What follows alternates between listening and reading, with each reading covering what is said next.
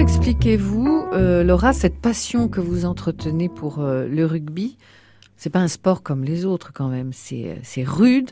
Parce que Euh. se faire mal, euh, se blesser, euh, se faire marcher dessus, avoir des, euh, des traces de crampons partout, euh, ça peut Ben, faire frémir quand même. Non, mais c'est vrai. Moi, mon premier match, en plus, quand je suis rentrée, en fait, je pensais pas du tout rentrer. J'avais une garde la veille. Enfin, bon, je, je m'y attendais vraiment pas à être prise pour le match et à rentrer sur ce match-là. Je suis rentrée, en fait, sur la blessure de notre capitaine.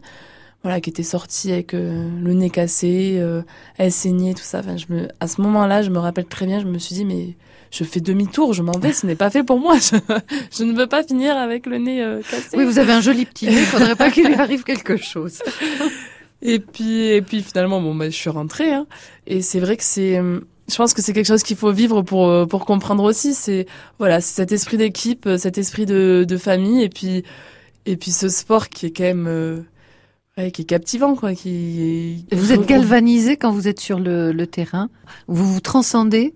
Oui, moi j'ai toujours euh, l'image de c'est bête d'un peu partir à la guerre. Je sais pas pourquoi, j'ai toujours cette image au début de match. euh, voilà, un peu euh, le, le combat euh, face à face à l'autre équipe et puis après après le match plus sympa, mais c'est vrai que oui, il y a quand même cet esprit de de combat sur le terrain et euh, et tout ensemble quoi. C'est ça qui Oui, est beau voilà. faut essayer de protéger l'autre, euh, d'être au soutien de l'autre.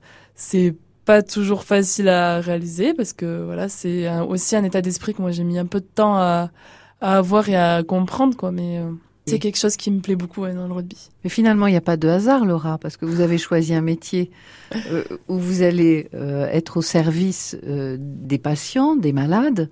Vous serez là pour les soutenir aussi, les porter. C'est un peu la même chose quand même. Il y a, il y a un fil conducteur quand même dans tout ça. Il y a une cohérence. Oui, c'est vrai.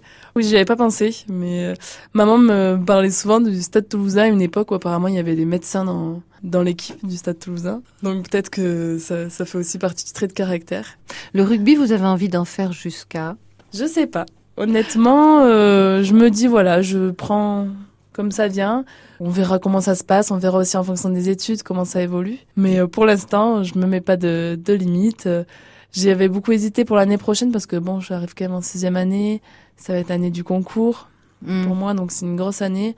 J'avais hésité à arrêter, puis je me suis dit bon, mais je joue à un niveau euh, hyper intéressant avec une bonne équipe, euh, des filles avec qui je m'entends super bien.